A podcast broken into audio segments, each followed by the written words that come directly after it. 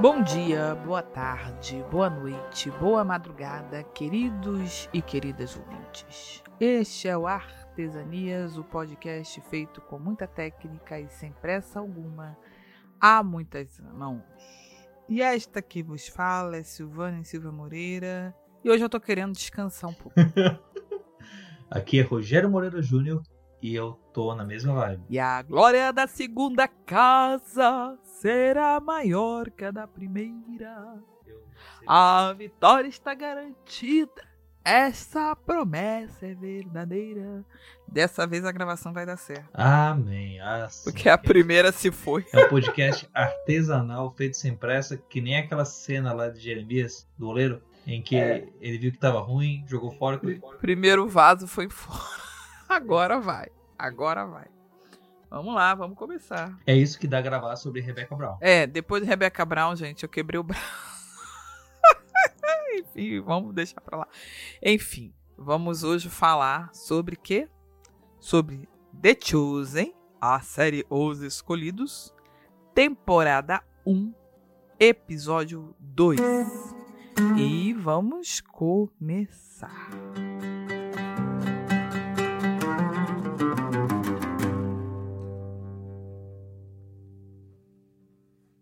Então vamos lá, gente. Hoje nós vamos analisar, tá? O episódio que se intitula Shabá. O que significa Shabá, convidado Rogério? Especialista. Então, é, host Silvana. Shabá é uma palavra em hebraico que quer dizer descanso. E se refere ao sétimo dia da semana, o dia de descanso para os judeus. Esse episódio ele chega, né, com uma pegada já bem diferente do primeiro, né? O primeiro episódio a gente foi meio duro e cruel, visto que nós somos pessoas com uma formação técnica de crítica, né, de, de obras audiovisuais muito pesada. A nossa formação é muito, muito robusta, a gente teve que pegar mais pesado. E aí o Dallas Jenks traz pra gente um episódio um pouco mais elaborado, com um rigor técnico que você vê que eles conseguiram acertar algumas coisas que haviam no primeiro e que não estavam acertadas e a gente vai detalhar a seguir. E aí é um episódio que termina com gostinho de quero mais. Ah, sim, sim. É, eu sei que é, uma parte daquilo que você falou é um pouco daquela piada autodepreciativa, né, irônica que a gente sempre gosta de fazer. Mas assim, de fato, para além disso, a gente sentiu muito que a gente comentou isso no primeiro programa, que o primeiro episódio ele era bom, mas ele era meio assustador, mas ele tinha um o ritmo talvez não estava bem acertado, mas nesse segundo eles engataram e ficou legal. Não, mas só pra deixar claro, o fato dele ser assustador e puxar pro terror, não acho que é ruim. Eu acho que não, eu acho que é mérito, eu acho que não é demérito. O que eu falo é que o primeiro episódio tinha problemas de ritmo. E ne, este episódio, ele tá com um ritmo muito legal, ele tá azeitado e várias coisinhas que a gente viu que estavam ruins no 1, como por exemplo, a postura de alguns personagens, algumas coisas. Esse episódio azeita as coisas de uma forma bem organizada. Parece aquele, aquelas séries que se acertam no meio uhum. da temporada. The Chosen, no segundo ele já ganha um ritmo totalmente diferente. O Dr. Who só acerta ali pra terceira, quarta. Temporadas. É, mas tá. Não concordo contigo. Mas, é, mas, por um lado, é bem o lance do episódio piloto, né? O episódio piloto é aquele episódio que você tá tentando as coisas. É. Mas é curioso que é, foi tudo lançado junto, né? Então eles nem. Tipo, se eles tivessem visto que o primeiro tava ruim e foram corrigindo o segundo, eles poderiam. Eles teriam tempo para corrigir o primeiro. É que eles não acham que tava ruim.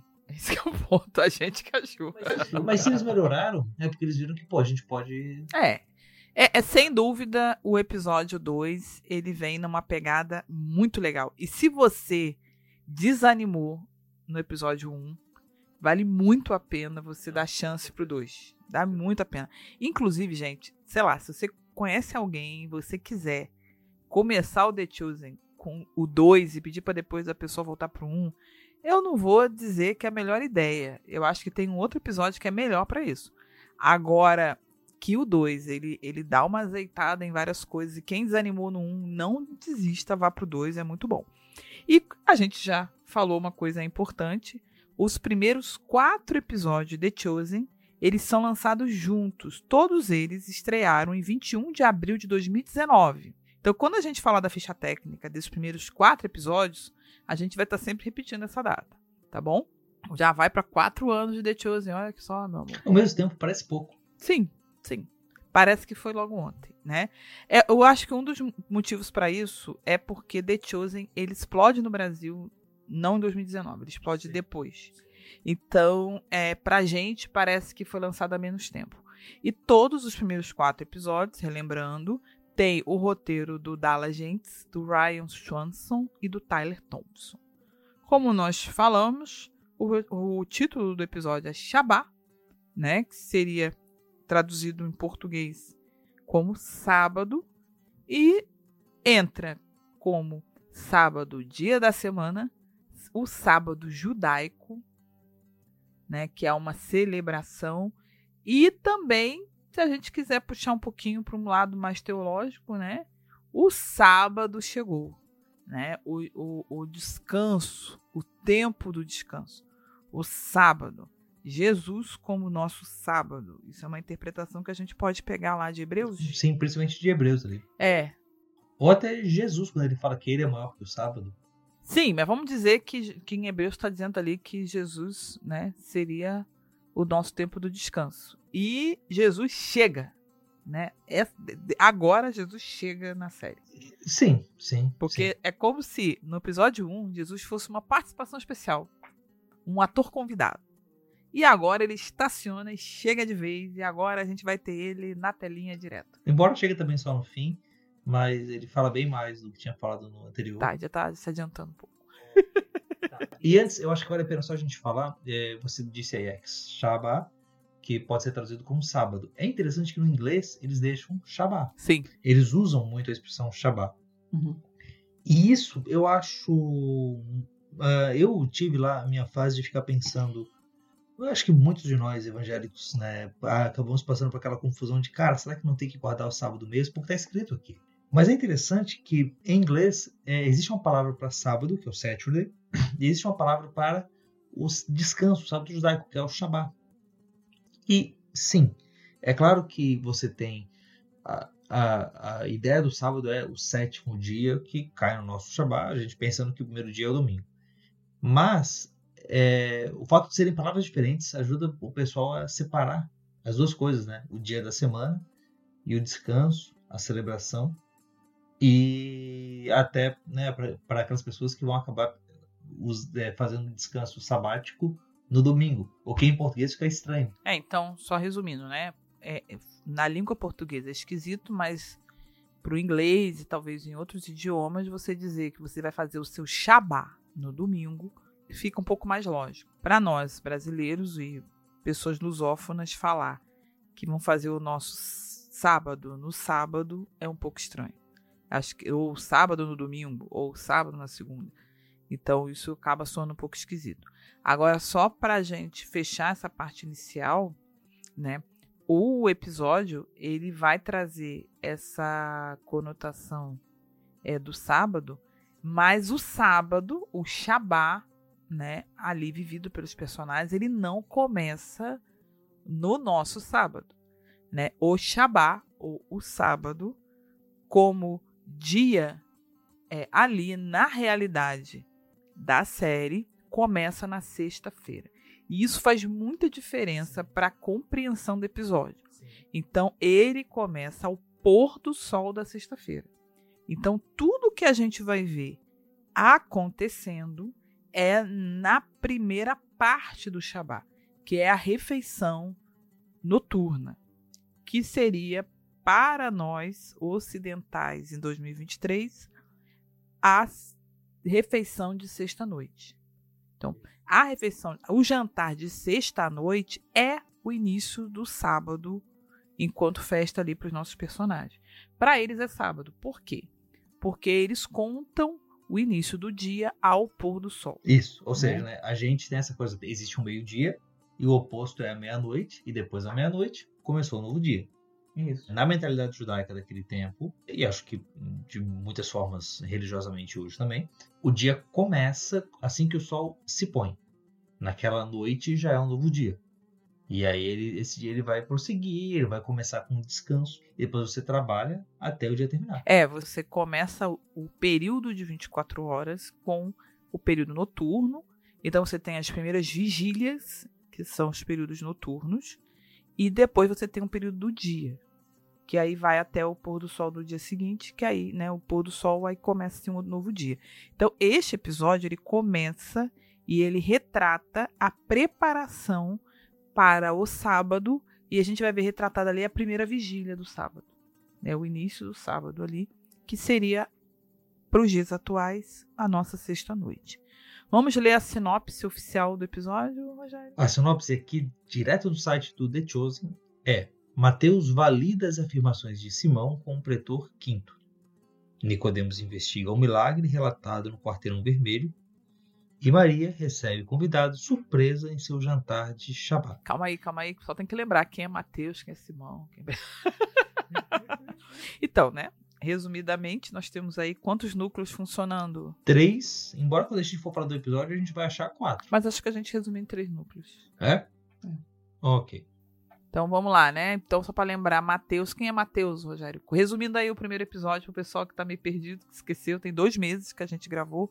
Não, na verdade, tem quatro meses que a gente gravou o episódio 1. É, porque no meio disso então... teve a entrevista com o Silvio Gerardo. Se você não ouviu, volta ali que o penúltimo episódio, antes da Rebecca Brown, Silvio Giraldi, dublador de Jesus aqui no Brasil, que conversa com a gente, conversa com a Silvana. É só lembrando, Mateus, quem é Mateus, Rogério? Mateus é aquele publicano, cobrador de imposto, que é odiado pelo povo, Isso. e que dentro da jurisdição dele tem o Pedro. E que o pessoal chamaria ele de excêntrico. Exatamente. Quem é o Simão? Tá na jurisdição do Mateus. É aquele que a gente chama de Pedro, que é um pescador brasileirinho. É o pescador brasileirinho. O Zé Carioca da Galileia.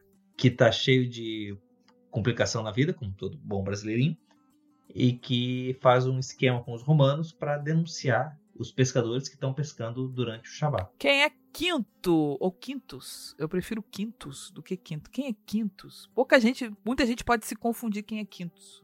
Quintus é o pretor? Isso. O que é pretor, gente? Pretor é como se fosse o comandante militar ali da região. É o secretário de segurança pública daquela região ali. Né? Então, muita gente pode confundir o Quintus com o cara que cuida do, do Mateus, que é aquele centurião que fica de olho nele. Que a gente sempre esquece o nome. Mas não, Quintus é o, é o carecão que parece com certo juiz do STF. Grava aí, Quintus é esse cara. Vamos lá. Quem é Nicodemos? Famoso teólogo. Não, não é ele. Um grande é, líder dos fariseus, quase falei teólogo fariseu, um grande líder dos fariseus que no último episódio, no primeiro episódio, encontrou Maria e tentou expulsar o demônio dela. É, mas na época ele chamava ela de Lilith, achava que o nome dela era Lilith. Tá, Quarteirão Vermelho era o bairro que a Lilith morava, né? E Maria é a mulher que no episódio 1 era chamada de Lilith. A partir do final do episódio, ela é chamada pelo nome dela, e aí ela muda para o seu nome de nascimento, né, que é Maria. Maria de Magdala. Então, gente, essa é sinopse do episódio 2. E agora, né, se você ainda não assistiu o episódio 2, nosso conselho é: para o episódio, vai lá, assiste. Esse episódio é muito bom, ele é um pouquinho mais curtinho que o primeiro perfeito para você assistir rapidinho e voltar aqui para a gente poder agora discutir as cenas agora com spoilers, ok? Ok.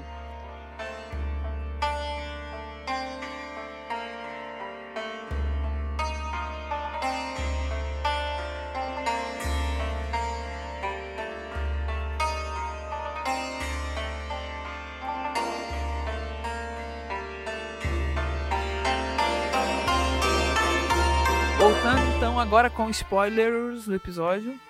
Né? Assim, né? Falar em spoiler de um troço que tem dois mil anos chega a ser meio. Mas vamos pensar na obra audiovisual. Vamos esquecer isso. Vamos lá.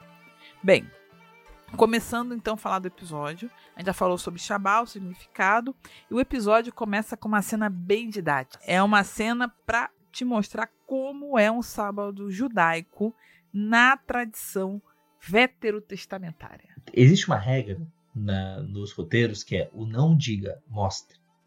E essa cena faz isso. O que, que é o sábado? Entende? Eles mostram ali, eles a cena de um sábado, não sei onde foi celebrado, em que lugar foi, você não tem informação nenhuma do contexto daquelas pessoas. Mas é uma cena boa. Não, tem a, tem a, tem a localidade, Kinneret. Kinneret. Que eu acho que é norte da, da, da Palestina. Vai lá ver se não é. Ah lá, eu sou boa. Eu sou boa lá. Viu? Norte da. Sou boa de geografia bíblica, cara. Eu... Tava no meu curso, meu curso filho. Que deve ser uma cidade próxima a Magdala. Tá, aí você começou a pegar pesado. Rogério, deixa eu te contar uma coisa. Acho que você pegar um carro e andar por seis horas, você anda a Palestina inteira. Então é óbvio que perto da Magdala. Exceto pra Florianópolis, onde passou de 20 minutos é longe. É. Bom, então. Tá lá em Kinerete, e tá lá o pessoal, e você não sabe se, ah, aquilo ali é o rei Davi. Não, não é ninguém assim importante. Mas são pessoas celebrando um sábado, e aí tem um menininho que é, espera a estrela aparecer para começar o sábado, e a mãe dele explica para ele porque ele celebra um sábado, por causa do que está na lei, por causa que que o Criador descansou, e começam a ler ali o salmo, né, o texto que é usado no, no sábado, que é o texto da mulher virtuosa, quem achará. Sim, sim. E esse esse esse contexto ali é um sábado bem no meio da era ali é, dos hebreus vivendo na Terra Prometida. Eles ainda estão em tendas, mas eles já conquistaram a Terra. Então é para mostrar bem um sábado didático ali, como era nos tempos antigos, digamos assim, o sábado idealizado. E eles vão mostrar o que acontece ali naquela primeira cena, nesse baita flashback, frases e coisas que são explicadas nessa primeira cena são reproduzidas pelos personagens ao longo do episódio. Então, se você não prestou atenção na cena inicial, a gente recomenda que você volte e dê uma olhada com calma. Porque aí você. Muito, coisas que você pode não ter entendido das, das cenas seguintes. Essa cena inicial ela traz uma explicação bem didática. Passando a cena inicial, a gente começa e tem três ou quatro núcleos aqui que a gente vai. Eles são bem recortados, estão editados ali na montagem do episódio. Mas a gente vai passar por eles de ordem cronológica para entender tudo o que aconteceu até chegar no evento ali do meio, que é no evento, na verdade, no final, que é o sábado. Mas só, só para deixar bem acordado, quais são os núcleos que nós estamos enxergando? Porque eu estou enxergando três núcleos, você está enxergando quatro. Quais são os, os seus três? Meus três núcleos. Um primeiro núcleo é o da Maria, de Magdala, a mulher que so sofreu o processo de libertação está recomeçando a vida dela. O segundo núcleo é o núcleo do Nicodemos, que é o núcleo da elite farisaica judaica ali da região. E para mim o terceiro núcleo é Mateus e Simão. Para mim eles são o mesmo núcleo. Eu acho que você está separando eles essa nossa. Certo, mas é que assim, eles não se encontram. E acho que eles têm tem essas diferenças ali, por isso que eu acho que dá. Embora o Matheus nesse episódio tem menos. É porque eu acho que esse terceiro núcleo ele não se encontra, mas a, a narrativa tá relacionada. Vamos começar então com Maria, que o episódio começa com ela. E aí você tem, depois desse flashback, Maria aparecendo como uma nova mulher, uma nova vida. E ela, inclusive, aparece, né, no, no primeiro emprego dela, de, né, primeiro emprego que alguém foi lá e deu, depois que ela chegou, né, jogando o currículo dela. Ela vem pro meu primeiro emprego. Aparentemente, ela, esse emprego vai ficar pouco tempo nele, mas deixa quieto. Mas aí Maria tá lá trabalhando, né, de cabeleireira. cabeleireira Leila. Cabeleireira Leila. E Maria tá lá trabalhando, né, fazendo cabelinhos. E aí foi interessante que eu fui dar uma pesquisada e existem relatos de salões de beleza no Império Romano. Agora, Rogério, eu tenho dúvida se tinha, um império, se tinha salão de beleza na Galileia. Tá. Agora, em Roma, com certeza rolava salão de beleza. As mulheres é, romanas, as que eram muito ricas, faziam o cabelo em casa e tinham as escravas, né, para fazer. Aí, era a classe média que lute fazia no salão de beleza. É, eu tenho dúvida se na Galileia rolava tá? Não vi nenhuma escavação arqueológica provando isso. Mas, assim, a, a, a, a contemporaneização que a, os roteiristas fizeram de colocar Maria numa atividade, assim, de um mercado, né? Onde circula muita gente, preparando as mulheres para aquela cerimônia do Shabá, que era um momento em que as pessoas encontravam as outras, colocavam a melhor roupa, serviam a melhor comida, colocavam a melhor talher na mesa, né? A melhor toalha. É, é, foi bem legal, assim, eu achei bem maneiro e mostrar assim, né? Ajudou na identificação nossa ali com uma mulher que está lutando para reiniciar, né? A sua vida ali com uma atividade digna, trabalhando, vivendo, né? Aprendendo. Acho que achei muito legal. E as amigas ali no salão, ela tentando aprender o básico do Shabá. Inclusive, tem uma outra contemporaneização aí, porque ela compra velas de Shabá. E aí, Rogério? Velas de Shabá existiam no século I? Então. Não, né? Velas de parafina? Não. Pelo menos o que eu soube é que as velas de parafina elas só aparecem lá pelo século III em diante. Elas não são uma coisa muito precoce ali. Mas é interessante porque as velas de Shabá hoje são muito usadas. Fazem parte do Shabá judaico. Eu não sei se eles preferiram fazer a, essa contemporaneização porque eles queriam encontrar um elemento né, que identificasse que ela estava preparando o Shabá.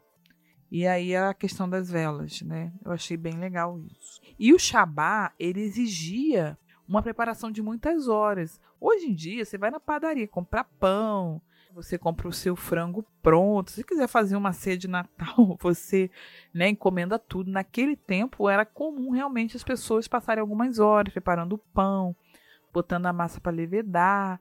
Então, é, é, é, esse preparo era meio longo e aí eles usam a vela ali como simbolismo público de que ela estava preparando o Shabá. E aí a gente vai acompanhar a Maria nesse, nessa conversa, nesse tempo ali, até a hora em que ela vai.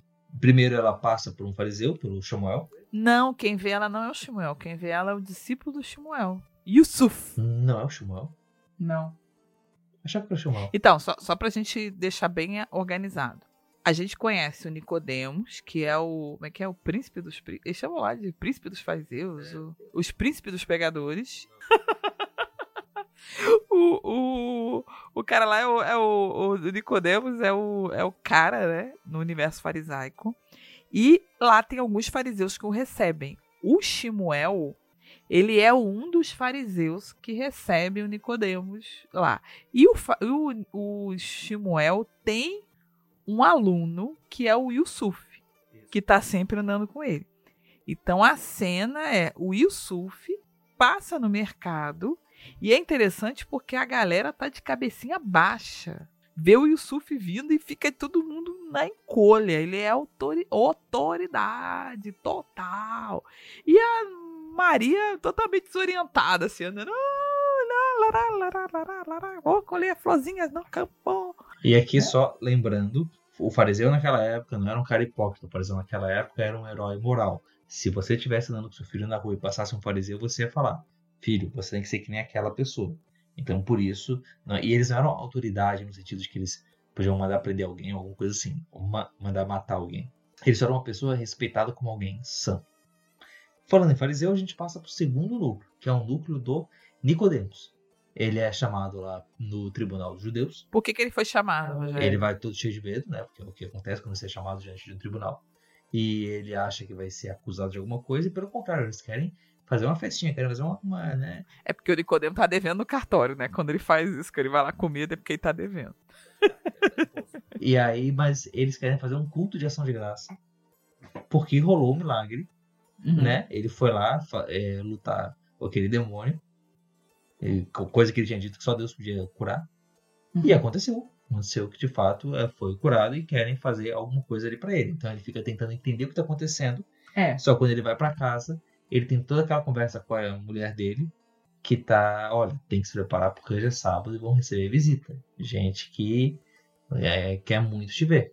É, porque aí no caso o Yusuf foi pro tribunal lá na Galileia, contou pra galera que ele tinha visto a Maria curada, aquela mulher curada, e aí os caras, cara, é o Nicodemo, o santo, homem santo, né? Temos um santo entre nós. Aí queriam foram lá, né, fazer uma festa baba ovo, também conhecida como culto de ação de graças pro Nicodemos. Aí ele, não, calma aí.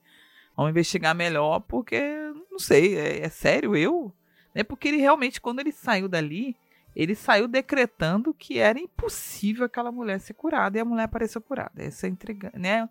É a intriga que rola e aí o Nicodemos vai atrás da Lilith que agora se chama Maria. É, e é sexta-feira. E é sexta-feira à tarde. Tá uma correria para preparar o E eu gostei porque eles falaram assim: olha, você pode investigar, mas seja eficiente. E ele foi. O mesmo dia ele achou. É, ele foi, ele foi até porque, né? Acho que uma coisa que o episódio tenta deixar claro é que sexta-feira é o dia de resolver tudo. Porque vem o sábado. Então, o dia assim, cara, é sexta-feira. Corre para deixar tudo resolvido, porque não dá para deixar pendência pro Shabat. Não dá para assim, ah, domingo a gente resolve. Não existe. Na cabeça do judeu é corre, prepara tudo, porque o Shabat tem que ser vivido assim, com plenitude. Então, tanto que a mulher dele fala, cara, vai, resolve rápido, porque é Shabat. Shabat tá chegando. Então, resolve as pendências, vai atrás do rolo, compra tudo que tiver que comprar, vende tudo que tiver que vender, porque vem Shabat.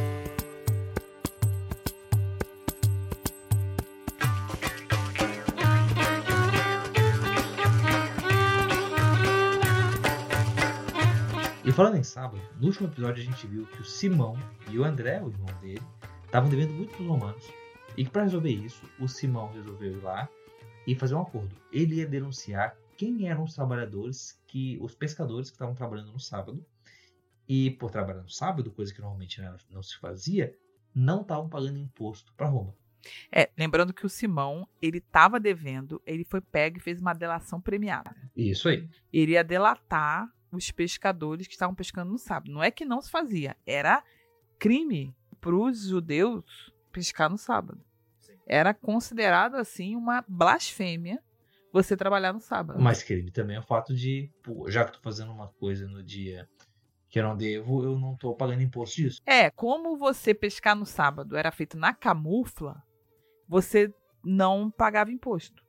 Porque o romano entendia que todo judeu estava de folga no Shabá. Aí os caras não ficavam de folga, pescavam e camuflavam e, e, e né, pegavam dinheiro para si. E uma coisa que o romano adora é imposto. Eles adoram taxas e impostos. Eles são muito versados, né, em tirar o dinheiro da galera.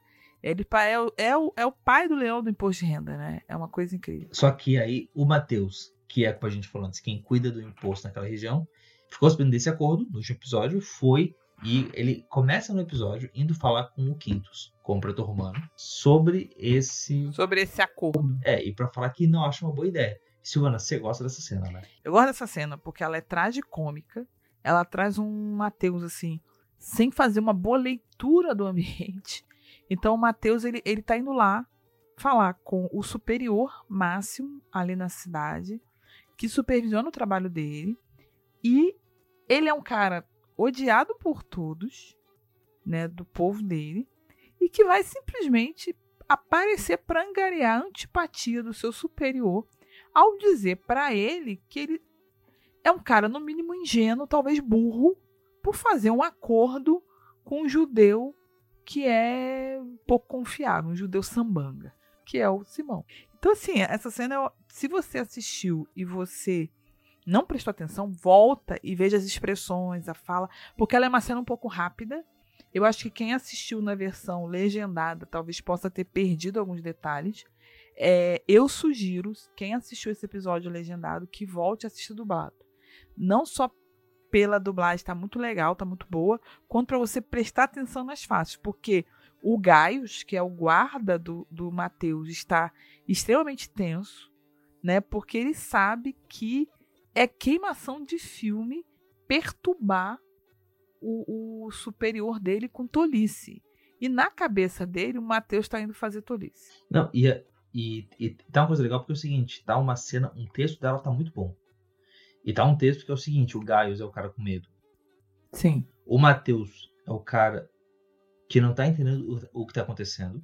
Então, e, e, e tá falando até de um jeito meio desaforado. Não é desaforado, mas um jeito. Não, ele é desaforado ali. É, mas de um jeito direto, certo? E o Quintus, que é o pretor, ele tá. Ele, ele tá até um pouco bonachão, um pouco vilão, assim. Mas ele é o cara que tá indo pra, pra comédia, pro sarcasmo. Então cada um tá num tom diferente isso fica legal. E o Quintus, na verdade, ele é o. o a, ele tá no tom de comédia ali, é proposital. Depois, depois ouvindo algumas coisas de bastidores, é porque ele começa uma coisa muito caricata. Um, um episódio 1 ele é um vilão, né? Um, um, cara parece meio piada, assim. E ele tá nessa veia meio que de piada, assim. Tipo, o cara que tá ali no lugar que se sabe superior a todo mundo e né, ele é do povo dominante, ele pode matar geral, aprontar, e ele meio que começa a fazer galhofa da galera que ele considera que valem menos do que formigas. Então ele, ele tá no tom de comédia mesmo. E é realmente assim, tosco, porque Matheus chega para ele fala, pergunta. Aí, para quem não entendeu no episódio 1, eles destrincham melhor aqui. Então ele explica exatamente que ele fez um acordo de perdão de impostos para Simão e para a família dele, que aí vai incluir o André e por consequência a Eden, que é a esposa do Simão, em troca do Simão entregar a galera que está sonegando imposto dentro do ramo da pesca, ali na região, da pesca de Cafarnaum. Uma grande delação premiada lá fechada, né? E aí um grande acordo nacional. Mas aí o Mateus vira e diz que é um péssimo acordo. que, no mínimo, o Simão vai passar a perna nele. Se o Simão tiver coragem de entregar, porque não é comum que judeus traiam.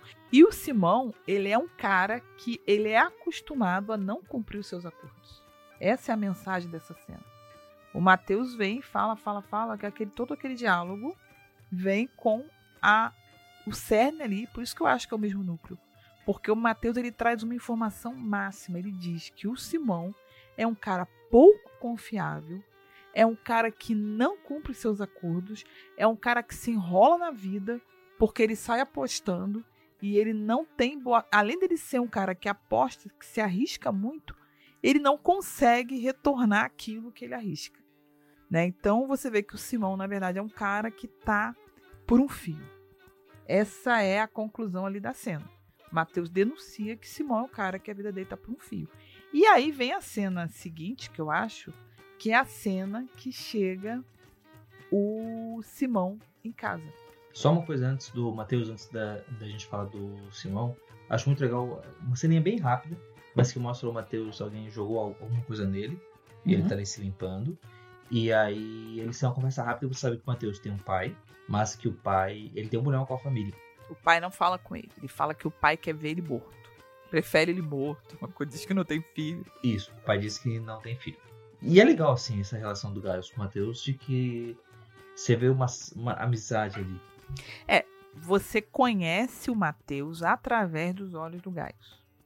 Então, o Gaius vai conversando com o Matheus, e aí o, o Matheus vai se abrindo com gás você vai entendendo que ele é odiado, que ele gosta muito do trabalho, ele é muito focado, ele é muito aplicado no trabalho, né? Ele, ele até cai de cabeça no trabalho a ponto de perder outras coisas e que ele não tem família. E, e é interessante que o Gás fica chocado. E por quê? Porque em Roma o pátrio poder é muito importante. Então, quando o Gaius fala para o Mateus e o Mateus responde que ele não tem pai, que o pai não considera ele, o Gaius fica intrigado. Porque em Roma, o fato do pai reprovar o filho, né, e o filho ser banido da vida seria uma desgraça. Mas os romanos usam esses filhos desgraçados como cobradores de impostos. Né? Então é, a cena entre os dois tem isso. E dentro desse núcleo que eu unifiquei, você vê que enquanto isso, o Simão está tramando toda uma estratégia para conseguir se dar bem. E esse se dar bem, né, entre aspas, porque na verdade o que está acontecendo é que o Simão está muito enrolado. Talvez na vida dele nunca esteve tão enrolado quanto agora. E aí quando você vai pro Simão, começa com ele no bar, pagando bebida pessoal para tentar mostrar que é uma pessoa boa. Amigo. Um amigo, que eles não teriam o da vida dele. Mas quando ele fala com o irmão dele, o André, ele fala, cara, eu vou fazer isso. Eu vou falar. Então você vê o Mateus lá preocupado, olha, esse cara, ele não vai trair. Isso aí, é muito difícil um judeu trair assim os outros. Mas quando passa pro Romano, pro, pro Simão, ele tá de fato fazendo isso. É, o Simão, ele tá abrindo mão do que, do que existe de dignidade, de né, lealdade, de valores, tamanho rolo que ele se envolveu na vida. Eu acho que esse, esse é o ponto. E é interessante que assim, ele, ele pode até estar desconfortável com isso, mas ele não tem conflito. Em nenhum momento você ele falando assim, será que eu vou fazer isso? É, ele já cauterizou a mente. Não, eu vou fazer isso. Isso é desconfortável, isso é ruim, isso é chato, mas não tem negociação. É, a conclusão que o Simão tem aí é: eu não tenho opção. A minha opção é: eu vou trair o meu povo, fazer uma delação premiada, obter perdão de imposto, depois eu vejo o que acontece. Agora ele usa a família como desculpa para isso. Ele diz que ele vai salvar a pele da Eden, que ele vai salvar a pele do André e que se dane o resto. Então ele meio que diz ali que é tudo em nome da família dele. Na verdade, é em nome dele mesmo. E ele tá enredado naquilo porque ele quer resolver as coisas. Agora, em casa, as coisas não vão bem, né? E agora sim nós temos uma Eden condizente com o marido enrolão dela. E você vê como a Eden mudou pelo jeito que ela corta os vegetais. Sim. Que quando a mulher corta o vegetal daquele jeito, o dia que eu te ver cortando o vegetal da, daquele jeito, eu vou. Tu tá lascado. Repensar cada ato meu nos últimos cinco anos. Com certeza. Pode repensar, porque vai ter motivo. Então, a, a Eden, no episódio anterior, uma princesa Disney, né? Sentada no colinho. Ai, ai, você toma uma surra dos meus irmãos, que fofo, que pândego. Não, agora não. Agora ela tá pistola com ele, porque ele Assim, ele é um, ele é um marido enrolado, né? E ele é um mau judeu. Né? Ela nota que tem alguma coisa acontecendo, porque ele tá furando no Shabá direto. E aí depois você vai entender que aquele Shabá que ele falta não é o primeiro Shabá que ele tá faltando. E ela fala uma frase ali pra ele, com uma dureza assim, que olha, você hoje responde para Deus, mas se você continuar fazendo isso, você vai responder a Deus e a mim. É, do dia que eu falar isso para você, Rogério, tu tá lascado. É, e aí, aí a gente entende que a Eden tá realmente no limite com Simão. Né? Tá no limite com ele. Agora, o que, que ela vai fazer com esse limite? Aí você fica, né, pensando qual vai ser a postura dela. Mas realmente, assim, a situação ali tá tensa e o Pedro ele tá abrindo mão dos, dos valores, do que é de mais caro ali, porque ele quer salvar a própria pele, né? Porque ele andou se enrolando na vida. Enfim.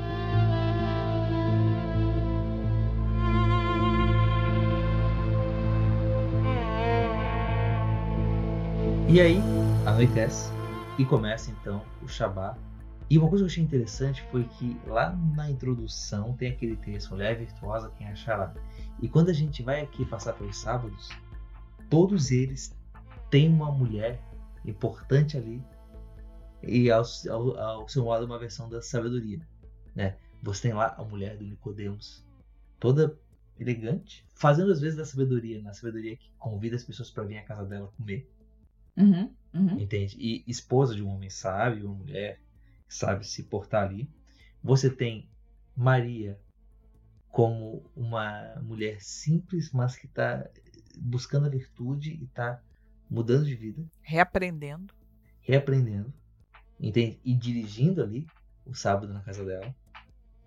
E você tem na casa do Pedro a Eden, na sabedoria daquele estilo, se tá fazendo uma coisa errada, eu vou rir de tipo das coisas derem errado. É, então, por isso que eu gosto de ter três núcleos aqui vendo, visíveis, por quê?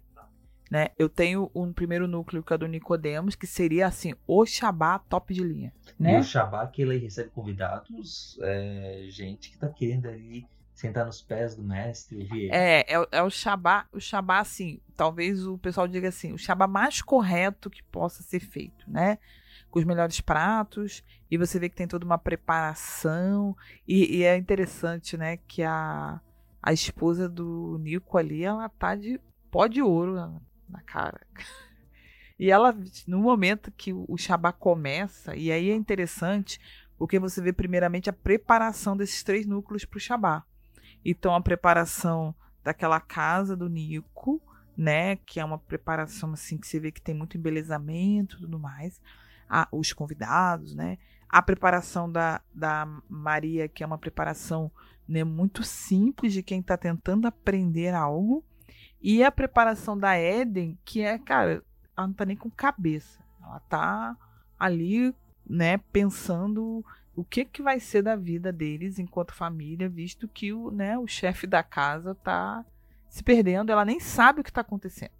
Então é, é o, então tem ali esses núcleos em paralelo e agora nesse momento de convergência que é o Shabá e aí você vê que o, o, a, aquele, aquele episódio que começa muito claro, com uma, uma luminosidade muito alta na primeira cena da Maria, né? Ele vai diminuindo a luz ao longo dele para convergir na noite, para convergir no Shabá. E eles fazem questão de fazer esse final de episódio extremamente escuro, porque é assim que era né? As pessoas não tinham luz importante. Então, assim, eu achei muito legal, muito corajoso. Sabe por quê? Porque a maioria das pessoas, quando chega é, nessas cenas, elas, não sei se você sabe, eles usam o recurso de filmar do, é, com claridade e depois escurecer digitalmente a Como cena. é que eles chamam isso? É, é noite americana? Então, é, é isso aí. Então, eles, eles usam muito. É muito comum eles usar essa técnica de escurecer depois. E esse episódio, você vê que talvez ali, com exceção de uma cena, eles fazem a gravação com luz baixa. E chega a ser, no caso da Maria, é uma, é uma cena escura. Sim, sim. É uma cena escura, mas é isso. É, é assim que era. Sem poste. Isso. Sem né, iluminação nenhuma. É, eu, eu acho que é bem corajoso ali.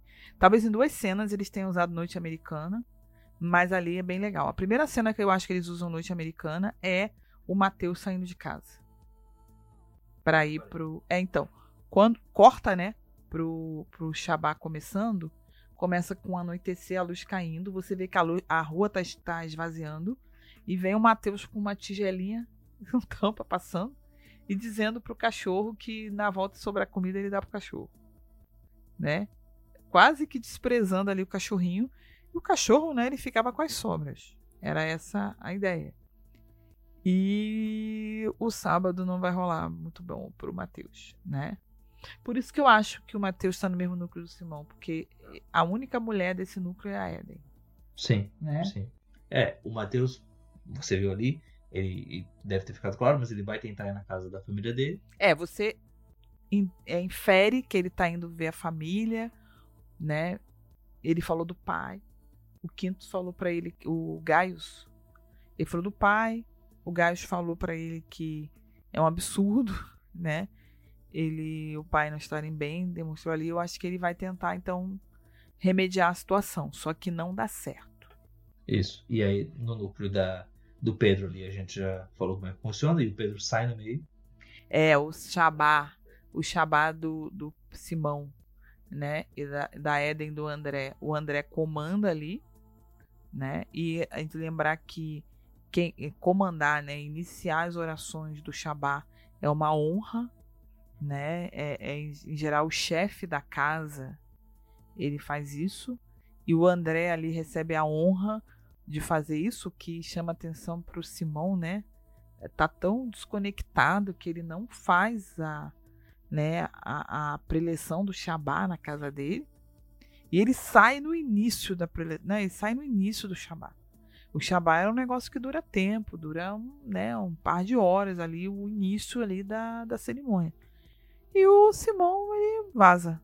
Então tá totalmente fora, né? Tá avesso. E aí, no núcleo do Nicodemos, tem ali, ele recebe os convidados, tudo mais, o pessoal chega, ai, Nicodemos, ele para com isso, só essa. Só uma observação. O Nicodemos está falando, para com isso, enquanto isso a mulher dele está assim, veja essa bachela de ouro, veja esse talher de prata.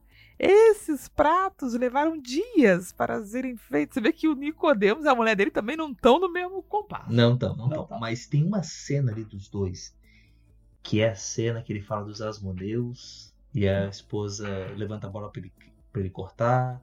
Ele fala essas maneiras, fala, ó, a gente era perseguido e agora quem que nos impede de adorar? Tal, uma cena muito boa. Mas, além disso, é, são essas coisinhas que eu amo em The Chosen. Ele fala de Asmoneus. Isso é, isso dá uma, é tipo Senhor dos Anéis, quando Gandalf fala que a espada dele veio de Gondolin. Se você sabe quem é Gondolin, você fica, caraca, Gondolin, cara. Se você não sabe quem é, tem um efeito parecido. Que é o efeito que a pessoa fica, nossa, teve um reino aí. Teve alguma coisa aí atrás. Teve, teve uma coisa que eu não sei e que me interessa.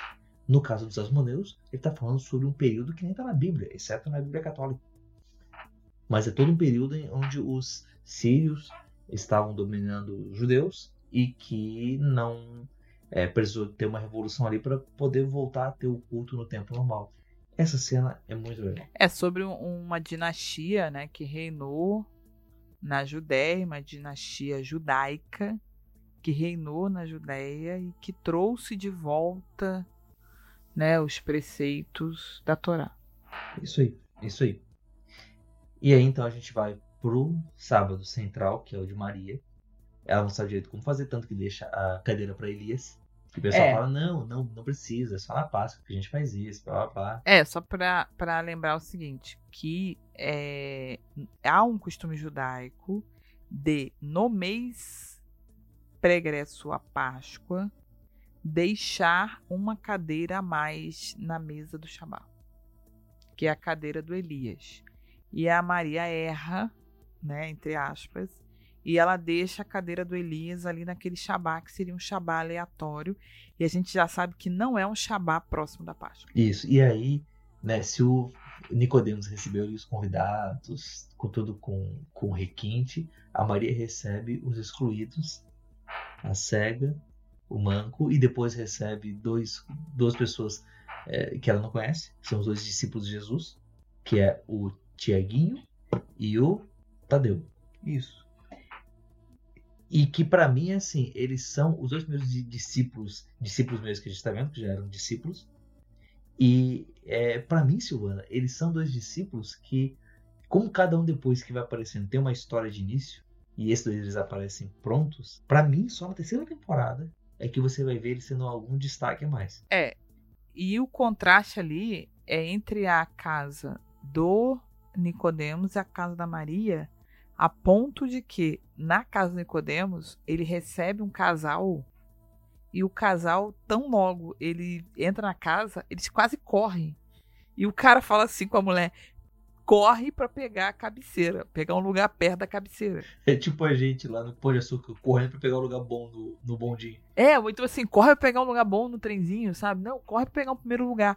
E você vê assim que, que a mulher vai de um jeito que, tipo assim, é o costume você correr pra pegar o primeiro lugar. É o costume você correr pra se destacar, né? E ali, enquanto isso, na casa da Maria está os que não seriam recebidos na casa daquela turma. Então ela recebe um manco, uma cega e dois desconhecidos que quando ela vai dizer assim, ai, vocês costumam se convidar para o Shabá? Eu falo assim, já costumam se dar? Não, a gente já participou de vários Shabá, mas nunca como convidados. Então isso diz um pouco sobre eles nunca se sentarem à mesa. Não sei se eles servi se eles eram servos no Shabá.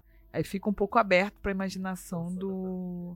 É, mas assim, mas é, você ser convidado para o Shabá era uma honra né? E ali eles nunca seriam convidados daquelas pessoas. Então vem dando esse contraste. E outro contraste que vem também é o seguinte: Nicodemos abre o Shabá com a primeira frase, uma mulher virtuosa, que é o início de um capítulo de Provérbios, e aí corta para Maria. E Maria na casa dela, ela tá recebendo as pessoas e ela é quem faz a preleção do Shabá. Ali ela recebe né, a incumbência de fazer a preleção. Olha só, olha só, Rogério. Tem mulher falando. Calma, gente, calma. E aí, só mais uma coisa legal desse de, de discurso. Eu vi ali que, não sei se eu, é coisa da, da minha cabeça, mas quando eles estão lendo sobre, em recordação da saída do Egito, Pedro está se levantando e dando um beijo. Simão está se levantando e dando um beijo em Éden para sair e ajudar os romanos. Eles estão celebrando o sábado a da libertação do Egito sob o domínio romano. Eles estão no Egito de novo, eles estão no Egito em casa. Sim, é, o, Shabá é uma celebração instituído, né, ali pro povo após a libertação dos egípcios, e eles estão celebrando esse descanso, essa libertação, mediante o jugo de um dominador. É um contraste que rola ali, né, entre a, a alternância das cenas ali para mostrar que existem essa contradição ali no meio dos personagens naquela rotina que eles estão vivendo. E aí, né, então, chega Jesus e senta à mesa com ele, senta no lugar de Elias. E aí faz a brincadeirinha ali e tá, o Barnabé brinca com Jesus dizendo, ó, ela é cega, e Jesus fala, é, eu, eu vi. E se você vê Jesus descontraído. É, esse é um Jesus que a gente começa a, a conhecer mais, né? O primeiro Jesus, que é o Jesus do primeiro episódio, ele chega, manda a letra real e você fica, uh, Agora você começa a entender um pouco da personalidade, porque ele vem, chega na porta, ele é muito educado, ao mesmo tempo ele é descontraído. Né? Ele não é aquele Jesus solene. Maria, eis que me convém pousar em sua casa, né? É um Jesus que fala, então, pois é, eu tava querendo entrar na, aí, né? Ela, ai meu Deus, vem entrar aqui, entra aqui. Como uma pessoa que fica ali desajeitada mediante a chegada de uma celebridade na sua residência, né? Taylor Swift chegou aqui em casa que, que a gente vai fazer com Taylor Swift na porta falando assim: tem um copo d'água? Saiu que saiu o cafezinho? Você vai ficar parado olhando, meu Deus. O que, que essa loura tá fazendo aqui? Ah! Né? É tipo isso. Só para encerrar essa cena da Maria, eu acho que ali uma coisa importante, que se você observar, eles fazem questão de contrastar o tamanho da casa do Nicodemos, o tamanho da casa da Maria o quanto aquele povo ali é modesto. O Barnabé chega e fala que a casa da Maria é linda, mas você vê que é um, um barraquinho, né? Um lugar muito pequeno. É... Você vê que a mesa dela é extremamente simples. Tem muito pouca coisa posta, tem praticamente pão ali. É... E quando ela tá falando, ela tá lendo um texto e perguntam, né? E ela diz que ela sabe ler o que é algo assim muito raro, né? Surpreende ali os convidados à mesa e você começa a conhecer um pouco mais de Maria de Magdala, né?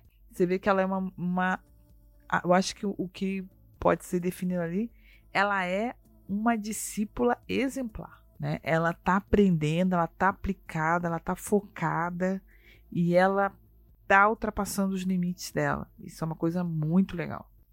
Né? E eu acho que esse episódio ele traz, ele traz Maria ali como grande destaque. Essa mulher que está realmente correndo atrás do tempo perdido e que tá e agora ela vai encontrar o seu mestre. Né? Então ela agora aquela pessoa que ela conheceu, mas ela não sabia quem é, não sabe o nome, não sabe nada, ao ponto dela falar com Nicodemos. Eu só sei que eu era de um jeito e agora sou de outro. E o que aconteceu no meio foi ele. Agora ela encontra ele. E aí você vai ter, enfim, o início da jornada de Maria. E o episódio poderia acabar aqui, mas não. A gente tem aí a nossa segunda cena com luz americana, com noite americana. Ah, aqui sim, aqui sim. Que é a nossa cena final. Que é o Simão na praia olhando os barcos. E vem os romanos atrás dele e você não sabe se eles vêm pra ajudar, se eles vêm pra prender. Isso a gente só vai ver depois. Então a gente vê que o, que o Simão ele está realmente irredutível no projeto dele de entregar os companheiros de pesca. Tá? Companheiros de pesca que tem dentre eles um par de irmãos que é João e Tiago que passam assim rapidamente ali no bar. E é a primeira vez que eles aparecem nesse episódio. Bem ampassando. E o episódio 2 se encerra com isso. Então a gente agora vai ficar pensando como vai ser a, a virada do Simão nessa história de entregar a turma, né? Segundo, como vai ser é, esse essa caminhada agora da Maria com o mestre. E o Matheus ali rejeitado, como ele vai lidar com isso? São perguntas aí que ficam para depois, né?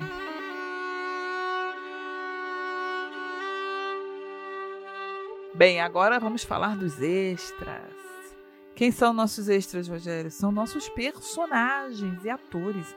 Nós vamos falar hoje sobre a vida, a trajetória de dois atores do elenco principal de The Chosen. Só para lembrar, no episódio passado nós falamos dos atores que fazem Maria de Magdala e Nicodemos.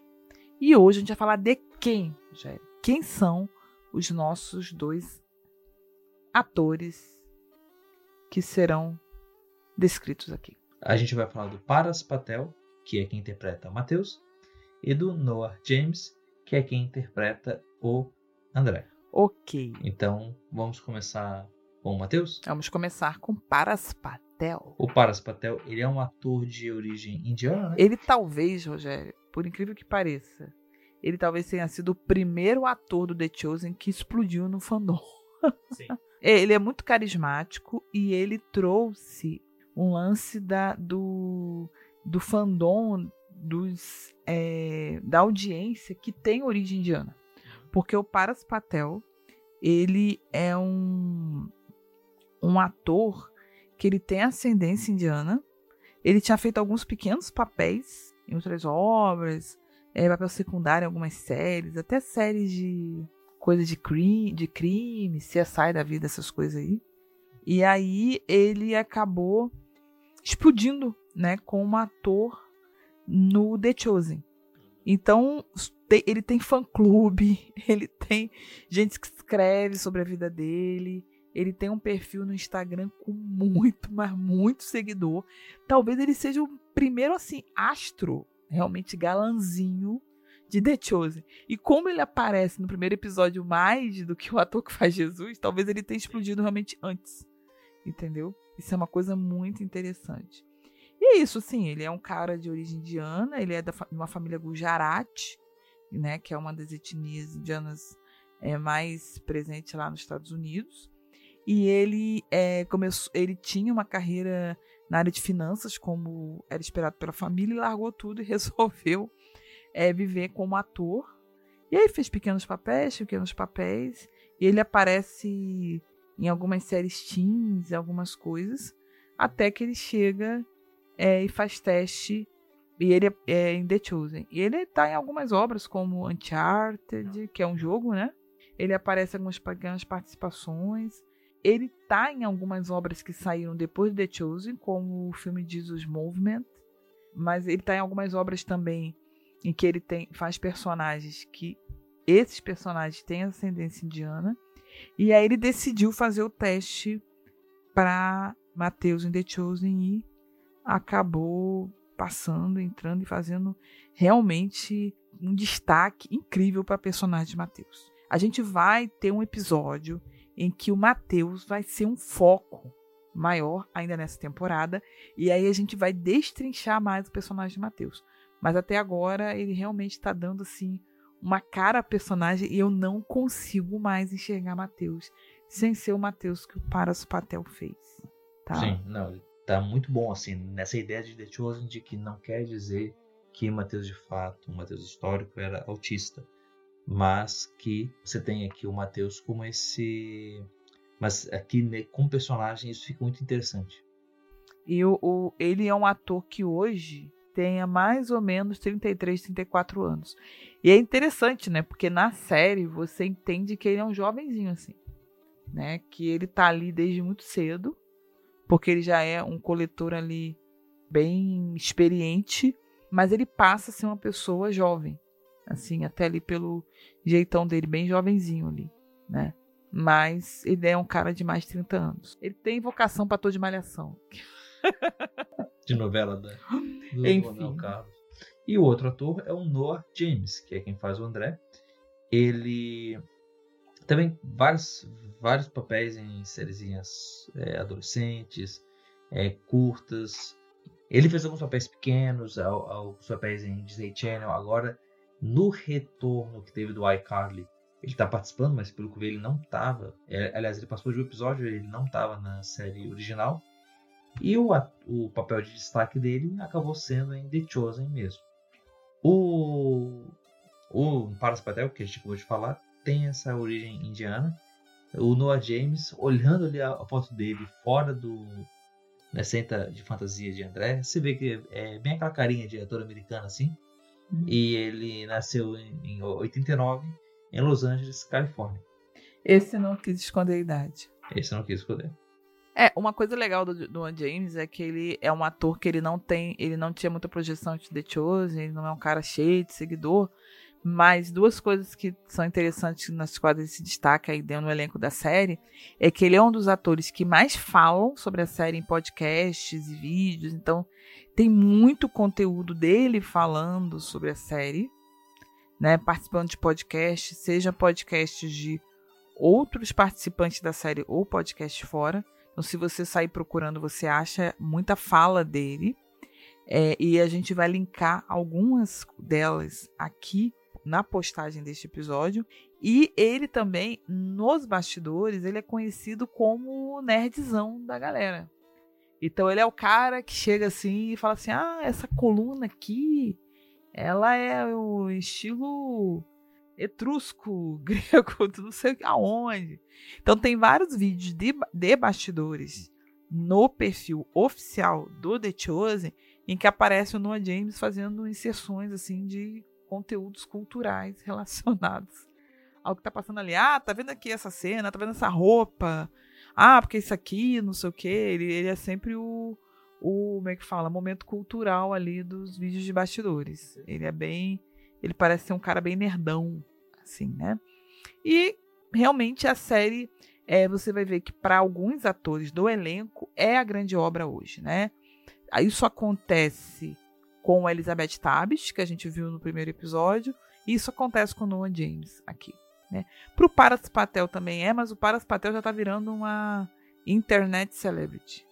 Então já nem sei se daqui a pouco ele não vai aparecer em um papel assim maior. Pode ser, pode ser, embora gravar The Chosen ocupe bastante tempo dele. E ele é muito talentoso, inegável. Sim. Bem, Rogério, é isso. Nós agora terminamos a nossa análise do episódio 2 da temporada 1 de The Chosen.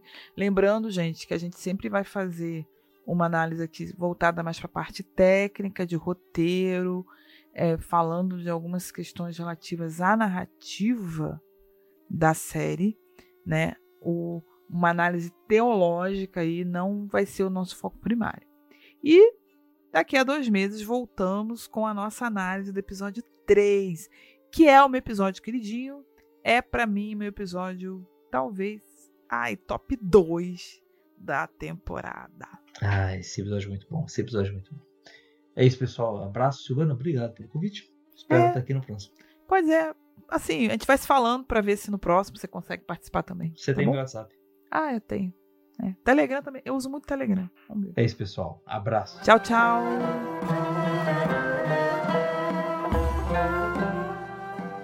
O Artesanias é um podcast sobre comportamento e vida cristã que traz à tona temas relevantes para a reflexão dentro da igreja falante de língua portuguesa, explorando formatos variados de elaboração de conteúdo em áudio. Compartilhe com quem você conhece. Nos siga em nosso Instagram e no Threads, onde nós compartilhamos vídeos e pensamentos a respeito de temas do cotidiano e dos nossos episódios. Nos ajude a ganhar relevância e fazer este programa chegar e edificar a cada vez mais pessoas. Precisamos muito também saber a sua opinião sobre este tema.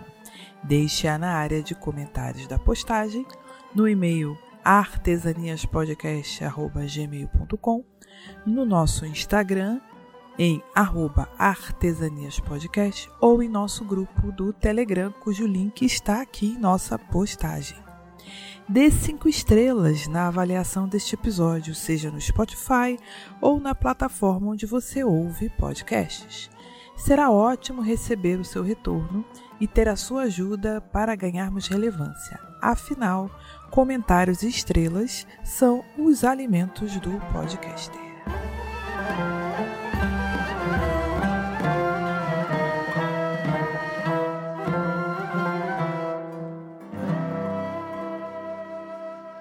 Este podcast foi editado por Bibotalk Produções.